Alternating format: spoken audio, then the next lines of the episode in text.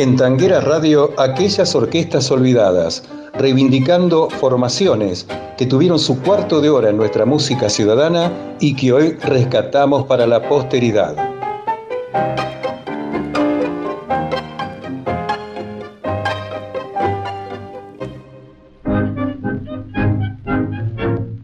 Estimados seguidores de aquellas orquestas olvidadas, hoy rescatamos a Juan Carlos Bazán, saxofonista, clarinetista, director de orquesta, letrista y compositor, nacido en la ciudad de La Plata, provincia de Buenos Aires, República Argentina, el 9 de mayo de 1936. Fue apodado El Gordo Mamadera y firmó parte de sus obras con el seudónimo de El Mosquetero. Antes de dedicarse exclusivamente al tango, fue tipógrafo en el diario La Prensa. Aprendió clarinete tocando de oído tangos que le silbaba Pedrín el Tuerto, un renombrado bailarín de la época, y en 1902 debutó profesionalmente en dúo con el guitarrista Félix Castillo en un local llamado La Red. En 1903 actuó junto al arpista El Tano Tortorelli y los violinistas Vicente Poncio y su sobrino Ernesto, para luego integrar un cuarteto con este último, más el flautista Félix Riglós y el guitarrista Eusebio Aspiazú, el Cieguito, trabajando en locales del ambiente turfístico del Bajo Belgrano, como la cancha de Rosendo, la Facenda y la Malonga de Pantaleón. En 1906 estuvo en el velódromo del Bosque de Palermo con el pianista Roberto Firpo y el violinista Francisco Postiglione, reemplazado el año siguiente por Alcides Palavecino, quien a su vez dejó más tarde su lugar a Tito Rocatagliata. Formó la primera orquesta bajo su dirección en 1910, con el pianista Pedro Modesto Ramírez, el bandoneonista Arturo Hermann Bernstein y el violinista Rocatagliata, con la que actuó en el Café Oriental de la avenida Entre Ríos al 900. Más adelante, el Pardo Alcortas sustituyó a Rocatagliata y Roberto Firpo a Ramírez. En 1916 organizó una orquesta para Roberto Firpo, incorporando a Bazán, quien grabó unas pocas versiones para la discográfica de Max Glucksmann, en memorables dúos con Firpo en piano y clarinete. Participó en muchas de las grabaciones de la orquesta. En los años siguientes continuó su colaboración con Firpo en forma esporádica y en 1917 integró la orquesta gigante Firpo Canaro. Integró luego un cuarteto con Juan Carlos Cobian al piano, Eduardo Arolas en bandoneón y Tito Rocatagliata en violín. Después formó la Orquesta Royal, que trabajó en las clásicas escenas de cabaret de las obras teatrales con la compañía Vitone Pomar e intervino en la representación en el Teatro Apolo por Pepe y César Ratti de la obra El bailarín del cabaret, donde estrenaron el tango Patotero Sentimental de Manuel Jovés que cantaba Ignacio Corsini. Entre 1923 y 1927 actuó durante las temporadas de verano en el Club General Pueyrredón de Mar del Plata, compartiendo la animación con la Armani Jazz Band. Después se incorporó a la Orquesta Víctor Popular, uno de los conjuntos creados por la discográfica para hacer grabaciones y presentaciones radiales, y fundó una orquesta para animar las veladas del cabaret Chantecler. Cuando merced a un indulto presidencial, Ernesto Poncio fue liberado anticipadamente de la cárcel en 1928, organizó con él la orquesta de la Guardia Vieja Poncio Bazán para el espectáculo evocativo El Tango Porteño. El 26 de enero de 1932, en el Teatro Nacional, Pascual Carcavallo presentó su espectáculo con dos orquestas, la de Bazán y la de Firpo, representando respectivamente a la Guardia Vieja y al Nuevo Tango. Explica Godelo que no se trataba de una diferencia generacional o de edad, de hecho, Firpo era tres años mayor que Bazán, sino de instrumentos, pues la formación dirigida por este último contaba con dos guitarras, cinco violines, flauta y clarinete, sin bandoneones. En 1933 actuaron en el film Tango, primera película sonora del cine argentino. En 1934 la orquesta se disolvió al morir Poncio y Bazán volvió con Roberto Firpo en actuaciones y grabaciones para el sello Deón en 1935. Las últimas presentaciones de Bazán fueron en 1936 con el Cuarteto del 900, que tenía como director desde el piano a Feliciano Brunelli, además de Aníbal Troilo en bandoneón y Elvino Bardaro en violín. Pavada de músicos. Juan Carlos Bazán falleció en Buenos Aires el 9 de mayo de 1936. Es dificultoso conseguir registros de la orquesta de Juan Carlos Bazán, queridos oyentes. Por eso, con la pericia de nuestro editor artístico Pato McLaughlin, nos permitimos extraer dos segmentos de la película Tango rodada en el año 1933, donde la orquesta de Poncio Bazán interpretan los tangos Don Juan, del propio Poncio, y el entrerriano, de Don Rosendo Mendizábal, y don Ángel Villoldo.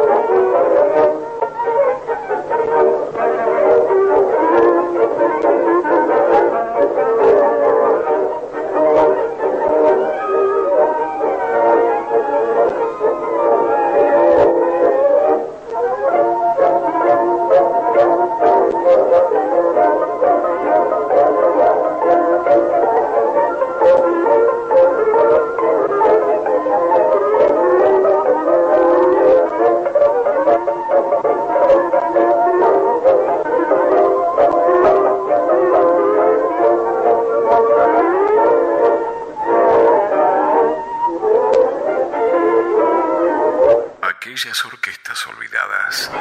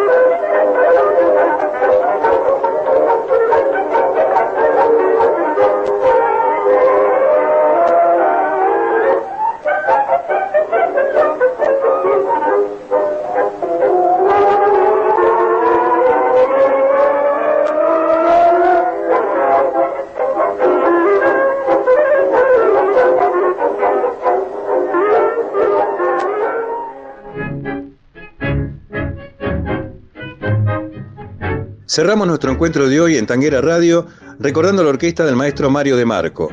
Nació el 5 de agosto de 1917 con el nombre de bautismo de Mario Domingo Lapuncina. Estudió bandoneón con Joaquín Clemente y luego armonía y contrapunto con el maestro Julián Bautista. Antes de 1940 y sin descuidar sus estudios, comenzó a trabajar profesionalmente como acompañante de cantantes solistas para integrar al poco tiempo las orquestas de Antonio Rodio y Juan Canaro. En 1942 pasó a la orquesta de Alfredo Gobi, conjunto en el que comenzó a perfilar su futuro y particular estilo, además de ya asomar como hombre de punta en la fila de bandoneones. Fue en esa orquesta donde encontró de pronto el lenguaje musical con el cual se identificaría.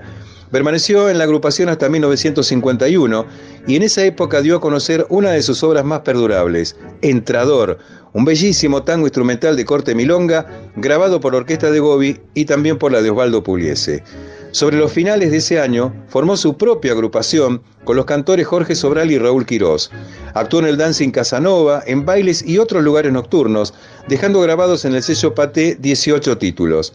Disolvió su orquesta a mediados de 1953 e ingresó en la de Julio de Caro. En julio de 1954 se incorpora a la orquesta de Osvaldo Pugliese para cubrir el alejamiento de Jorge Caldara. También le tocó cumplir tareas de arreglador y dejó en ese conjunto varios trabajos que ratificaron su personalidad musical. Con esa orquesta estrena otro de sus mejores tangos, Pata Ancha, que graban en el sello Dion el 13 de mayo de 1957 con un inmejorable arreglo, como los que hizo también para Suipacha, Emancipación y Quejumbroso. En 1959 se desvinculó de Pugliese porque la orquesta inició una gira por China y la Unión Soviética, pero de Marco no pudo viajar ya que su esposa estaba enferma. Lo reemplazó Julián Plaza. Finalizó ese año actuando y como arreglador en las orquestas de Raúl Lavie y Héctor Stamponi. Entre el 60 y el 63 forma algunos conjuntos para acompañar a cantantes solistas, entre ellos Edmundo Rivero, Argentino Ledesma y Jorge Sobral. En 1964 Alfredo Gobi reagrupa su conjunto y lo vuelve a convocar. Debutan en Patio de Tango, pasan a Sanssouci y actúan en Radio Splendid. Ese mismo año pasa a la orquesta de Joaquín Dorreyes. En agosto de 1965 formó orquesta propia con elementos noveles, desconocido casi todos en las grandes carteleras del tango, más el valioso aporte del violín de Roberto Guisado. Para el sello Solfeando registró cuatro temas instrumentales de impecable interpretación precisamente solfeando, sensitivo, a San Telmo y muy picante, junto a cuatro cantados por Marcelo Soler y Jorge Román. En el año 1966 se destaca un disco que graba con Rodolfo Lezica, en el que sobresalen dos títulos, Destellos y Quiero verte una vez más. Al año siguiente acompaña a Edmundo Rivero en la grabación de un disco.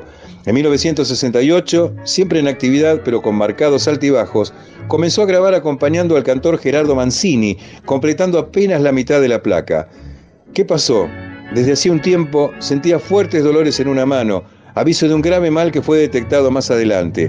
La rápida y desfavorable evolución de la enfermedad obligó a la amputación de su mano izquierda.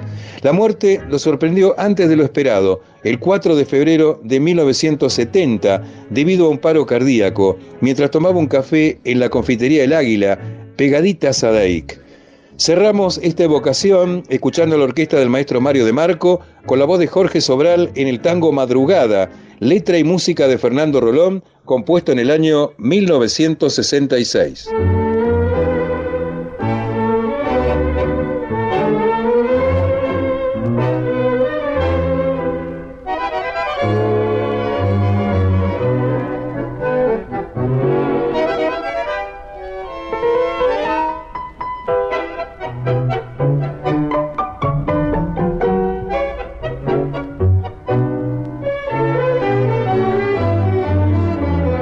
Orquestas olvidadas.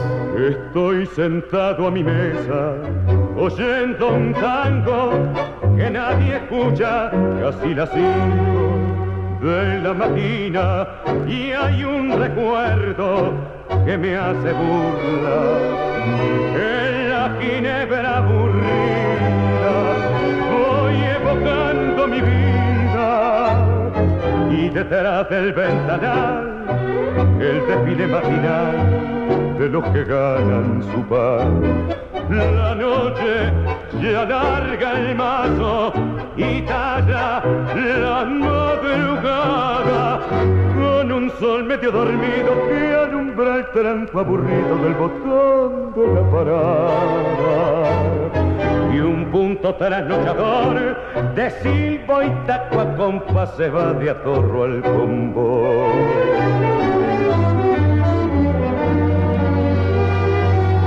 En mil estaños nocheros y en escolazos de madrugada alme una vida casi vacía.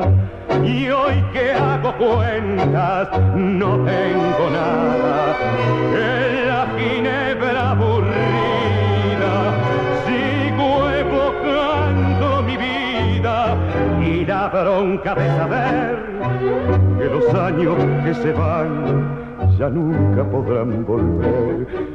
La noche ya larga el mazo y calla la madrugada con un sol medio dormido que alumbra el tranco aburrido del botón de la parada punto trasnochador de silbo y taco a compás va de atorro al convoy y un punto trasnochador de y taco a